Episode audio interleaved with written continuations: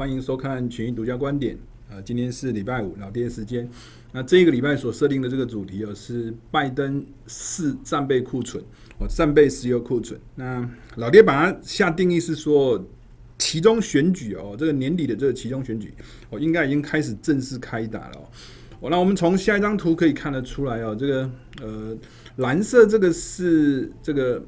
拜登的这个民调，那基本上。你会发现啊，大概从去年的这个年中之后，就拜登支持拜登的就一路下滑了。哦，那直到最近才差不多呃持平在呃大概四十趴左右的这样一个水准。哦，那那基本上你会发现啊，这过去一段时间哦，像呃天然气的这个价格的这个走势，那油价这个价格走势，基本上大致上都跟呃拜登民调下滑。哦，一定程度都有高度的这个反向这个关系，意思就是说，能源的这个价格高涨哦，确实看起来好像是呃拜登心里头的一根钉啊。哦，那所以呃老爹在前面所设定的这个主题哦，这个这个拜登在释放这个战备库存，那这一次所释放的这个战备库存看起来是史上最大哦，那准备要释放一点八亿桶的这个 SPR。那预计的这个时间大概从三月底，就从现在四月初到六月底哦，大概三个月的这个时间，总共要释放呃一点八亿桶的这样子的一个石油，约当是每天啊就释放一百万桶的这样一个石油。那这个跟这个现在 OPEC 啊每个月增产四十万桶、四十三万桶这样一个水准，基本上是两倍大哦。那可以看得出来哦。拜登在这个压抑油价的，或者是压抑这个汽油的这个价格啊，其实做了很多的这个努力。然后看起来这一次的这个行动哦，基本上可能成功的这个机会应该还算是挺高的。那这个礼拜除了这个释放战备库存这个这个议题之外啊，当然我们还是持续跟大家做做的这个追踪哦，就是呃，美国从三月开始升息一码之后，那预计可能在五月应该会开始进行缩表。那这个缩表啊，基本上从联准会过去的这个态度，可能会花三年的这个时间，然后缩表这个速度会比二零一八年那时候的缩表还要来得快，可能就大两倍吧，乘二的这个概念。那可能整个联准会这资产可能从八兆多啊，可能会掉到五兆多，这样左右这样一个水准。那过去老爹有跟大家谈过这个议题哦，这五月开始缩表，老爹认为从过去从二零一八年这个历史哦，这个缩表这个期间啊，随着货币。变少了，美元的这个价值可能就会提升了。那过去二零一八年当时开始缩表，美元就呈现一个震荡缓升，走了一年。那基本上这一次花了这个三年的这个时间，而且速度是乘二的这个速度哦。那基本上可能美元也会在五月开始缩表之后啊，也会进入一个比较属于长期性的这个多头性的这个走势的这个可能性，应该也是挺高的。那第二个议题是通膨到底失控了没？那其实从最近期哦，不管是这个这个呃最新的这个拜登释放这个一点八亿桶的这个战备石油库存啦，那或者是美国看起来哦，这个有介入中东的这个议题哦，那这个中东的部分开始本来在之前有很多的无人机啊，我，基本上最近啊也开始有出现一些呃停火的这个现象，那。欧佩克到底对美国这个介入到底买不买单？现在目前还真是有个疑问。但不过啊，我们认为啊，这个基本上美国目前所做这个行动哦，看起来是在这个欧佩克不太买单，还有国内这个页岩油不太买单的这个情况底下所做出来这个政策哦。那那基本上。等于是要靠美国自身的这个力量啊，去压抑油价这个动作。待会老爹再跟大家做一下说明哦，这到底可以产生一些什么样的这个交易的这个策略？那乌俄这第五轮的五轮的这个谈判呢，基本上是属于跟过去不一样，是线上转变的是一个面对面的这个会谈。那乌克兰看起来释放出一些呃呃以中立来换取和平的这样一个讯息，但是事实上哦，现在。美国啊，或者是英国啊，我基本上都对俄罗斯啊，到底是不是真正要去做一个撤军哦，我还怀有很高度的这个疑问。那俄国军队现在目前重新再做一个集结，到底是为了补给再打呢，还是到底是真正要去做一个撤军的这样一个动作，这后续还要再去做一个观察啊。所以啊，在乌俄这个谈判这个协议啊，这个基本上哪怕说是这个俄罗斯真正有做一个撤军的这个行动，那基本上啊，乌克兰在跟俄罗斯所达成任何的这个协议哦，基本上还是需要进行公投，所以这个地方还是有一些变数。那也有可能是啊，这个基本上可能要。真正等到这个公投啊，有一个明确的这个讯息哦，才能够代表说现在目前的这个这个俄乌的这个情势哦，才真正的这个落幕的这样一个动作。那过去的老爹在过去几个礼拜都有跟大家谈到，这个打仗不打仗，这真的很难去做预期。那制裁这个事情啊，就会涉及到说谁捡到枪，这是比较好预期的哦。所以现在啊，包括美国啊、加拿大啊、英国啊，这些都认为俄罗斯啊，其实根本不是要撤军的。根本就是集结之后还要再打仗，这很大原因就是因为这些国家基本上都是属于有石油生产这个能力，有天然气的这个生产这个能力，基本上是属于捡到枪了，在能源战之下是捡到枪的哦，所以这个情况变得是这样一个味道哦。那另外在呃礼拜四哦，USDA 公布这个三月的这个种植的意向这调调查这报告哦，那看起来。整体的这个市场还是受到这个过去一段时间哦很严重的这个化肥的这个问题啊，尤其是最近的这个天然气的这个价格啊持续在上涨，哦，那造成啊这个。很多的这个农作物啊，农民啊，基本上少少种玉米，转向黄豆的这样一个倾向。那玉米的这个种植面积面积啊，原本是估计啊是九千两百万英亩，那公布出来三月份的这个调查只有八千九百四十九万英亩，我掉了非常的多。哦，这也造成最近期的这个农产品的这个价格哦，呈现这个玉米相对强，然后黄豆相对弱的这样一个走势。那最后当然也是跟大家谈一谈一些关键图表了。那从拜登所释放的这个一点八亿桶的这个战备储油，老爹认为有几个比较重要的这个意义啊。哦，第一个意义就是因为哦，现在是时间是从四月啊到六月底哦，哦这一段时间每天呐，每天是以一百万桶的这个速度，我在释放战备石油。那基本上，因为四月到六月这个期间啊，在石油这个需求面，其实它是属于淡季的，意思就是说需求事实上是比较偏弱的。那如果需求是比较偏弱，供给又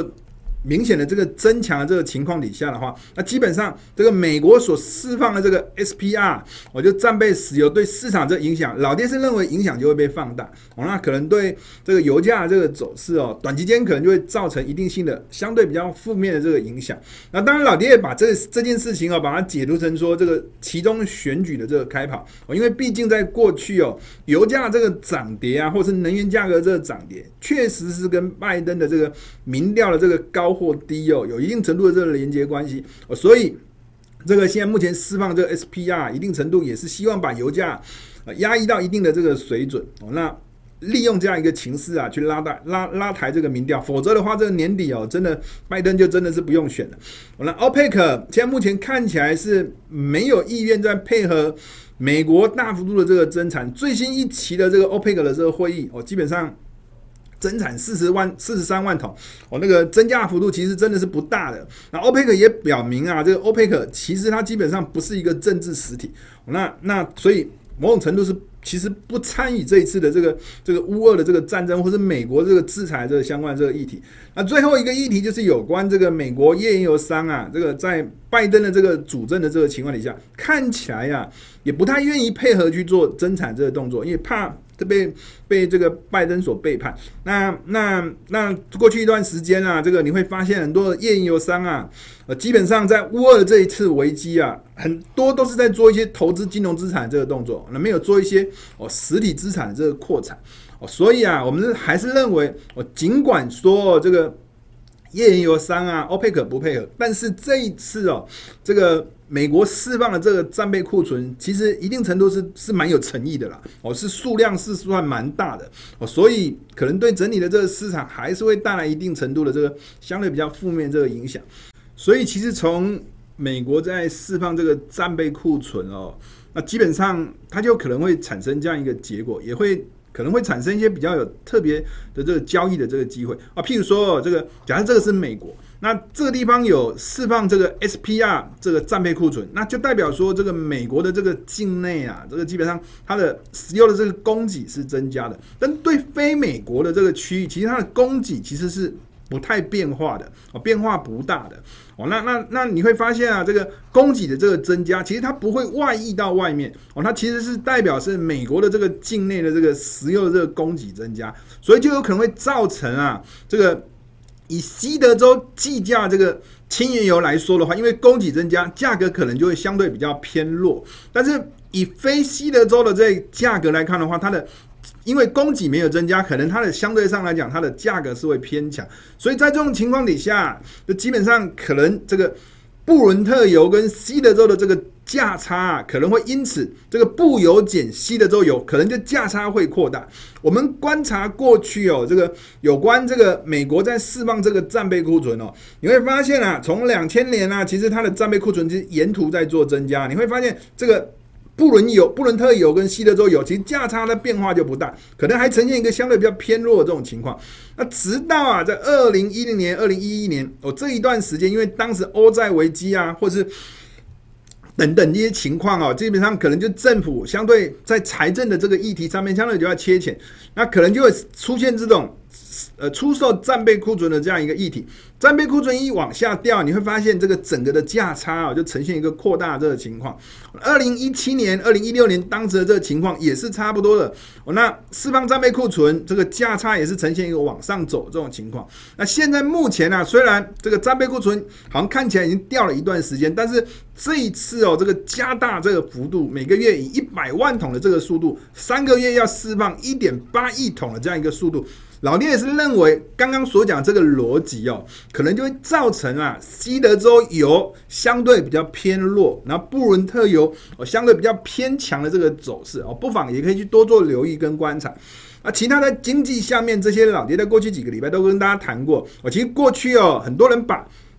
很多的这个市场的这个焦点哦，摆在这个紧缩啊，或者摆在这个通膨，所以特别特别去看空。那其实，在联准会在三月份的这个会议就一直在谈到这个经济的这个成长啊、扩张啊，其实可以某种程度去抵消掉紧缩。那尤其是在未来一段时间啊，随着货币政策逐渐在做一个紧缩，你会发现啊，现在加税的议题也来了，所以可能在未来啊，这个小财政的这个议题啊，这财政政策这个议题。也会慢慢慢慢的浮上台面，这也是值得大家去做留意的。所以你会发现，现在目前这整体的这个情境哦，两个往下这个箭头，两个往上这个箭头，所以老爹还是认为，我现在目前整体的这个市场这个情境，应该还是会维持一个比较属于高度震荡整理的这个走势。如同老爹在过去几个礼拜所跟大家谈的，可能会变成是二零一八年整体的这个走势的这个放大版的这个可能性，应该还是相对比较高的。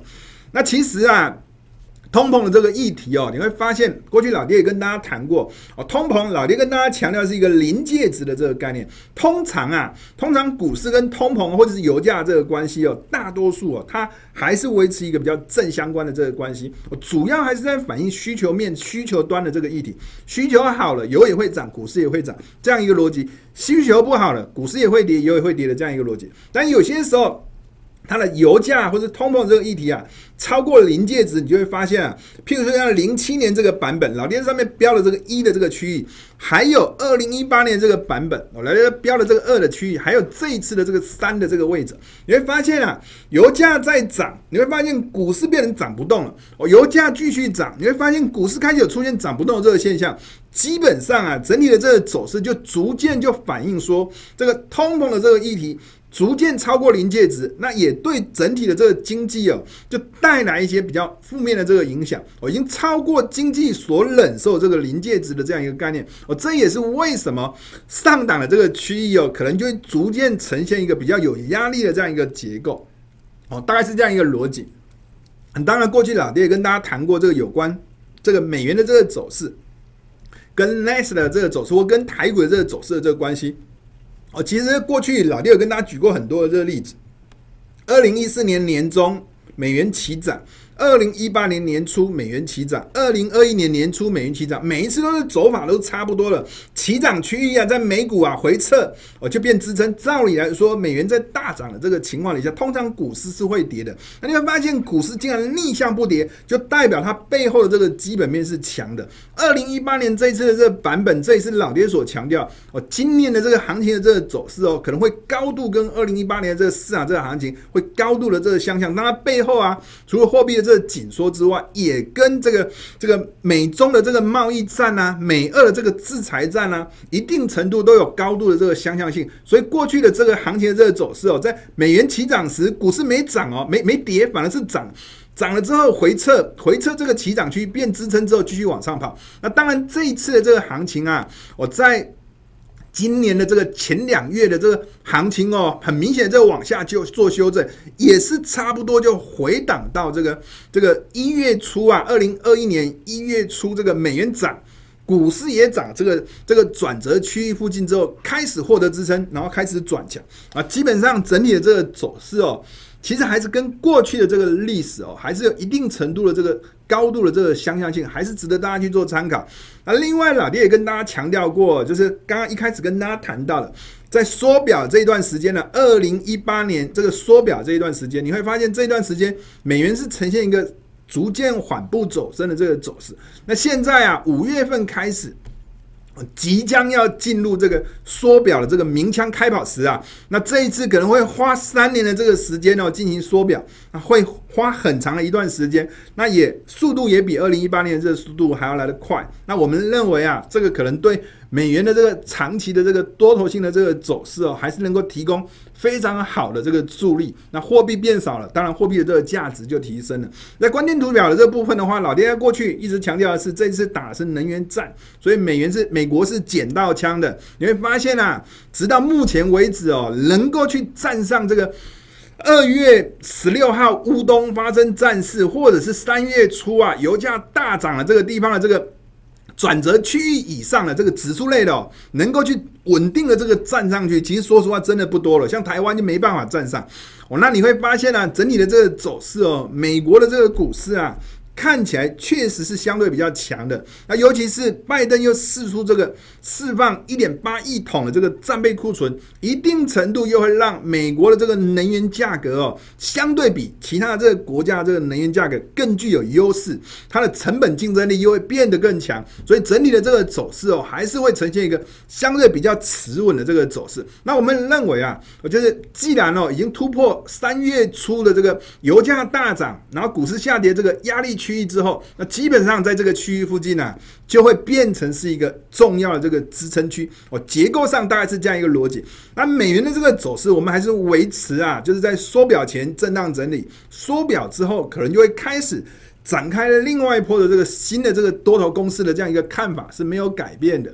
那债券市场这个走势哦，看起来过去啊整体的这个走势，随着油价在大涨，债券市场这个走势是相对比较偏弱的。但是随着美国开始释放一些战备库存啊，债券市场可能在最近期会有机会去。反弹去测试这个压力区的这个机会的这个可能性，应该还是相对比较高的。但是我们认为啊，长期的这个通膨这个议题啊，其实还是存在。所以上档区啊，其实债券市场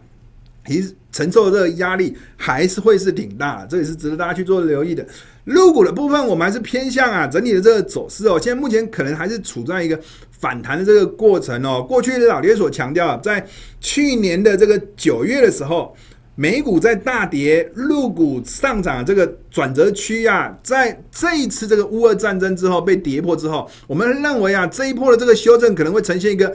A、B、C 的这种反弹性的这个走势。那回测这个去年八月底九月初的这个地方的这个压力区啊，那回撤之后可能还会进行一个 A、B、C 往下修正。打底的这样一个行为，那短期间我们认为啊，现在目前啊，整理的这个走势哦，可能比较倾向是陷入一个大的这种箱型区间整理的这个走势的这个可能性会比较高。那在讯息的这个部分，看起来过去一段时间中美的这个审计的这个难题，中概股退市的这个相关的问题，中国方面看起来是讲说这个双方已经达到达成一些具体的这个合作，但美国的这个方面看起来又认为中国。这一方面还没有一些具体的这样一个呃这个结论产生。那至少在外部的这个问题，我们看起来还是很纷杂的，还没有一个比较具体的这个结论。但是至少从国内的这个角度，就是从中国大陆国内这个角度，国务院在上一次所提的这个专题会议里面有提到，就是说要积极出台对市场有利的这个相关的这个政策，要慎重出台收缩性的这个政策。啊，其实某种程度也就暗示着大家啊，这个这个下档区已经开始要进入一个比较属于打底、震荡整理打底的这样一个行为的这样概念。那能源市场来看的话，我们还是认为啊，基本上这个可能在这个拜登这个。释放这个一点八亿桶的这个战备石油库存的这个角度底下，油品市场可能表现上会相对比较震荡偏弱一些些哦，但是在天然气这一块市场哦，基本上应该还是会维持一个比较正面的这个逻辑。主要大概有两个理由吧。第一个理由就是这个在乌俄这个问题哦，前一次的这个北约的这个峰会，老爹有提到，就是说。拜登根本就是去北约啊，是去谈生意的，所以有关很多天然气啊，比如德国可能就承诺啊，可能在未来啊会增加这种天然气的这个接收站。那基本上你要增加这些接收站，就代表未来这个生意是可期的。那另外一个议题就最近期市场面也非常关注，就肥料这个问题。那基本上肥料是透过天然气去制作的，那那那天然气因为肥料价格高涨。母以子贵的这种概念的这种情况底下，也会对天然气形成很好的这种下档支撑的这样一个逻辑。你会发现最近的这个市场这个走势哦，油价在三月底开始逐渐转弱之后，你会发现天然气的这个走势还是逐渐在做转强的，所以整体的这个支撑呐是呈现一个。逐渐在往上垫高的这样一个逻辑，所以未来一段时间的这个走势，我们会认为啊，这个可能天然气的这个走势还是会走的相对比较偏强哦。但是因为石油因为有释放战备库存的这样一个相关的这个议题，整体的这个走势可能就会呈现一个相对比较偏弱这种走势的这个可能性相对比较高。那在农产品的这个市场看起来哦，最近期基本上整体的这个走势还是处在一个属于整理的这个过程里面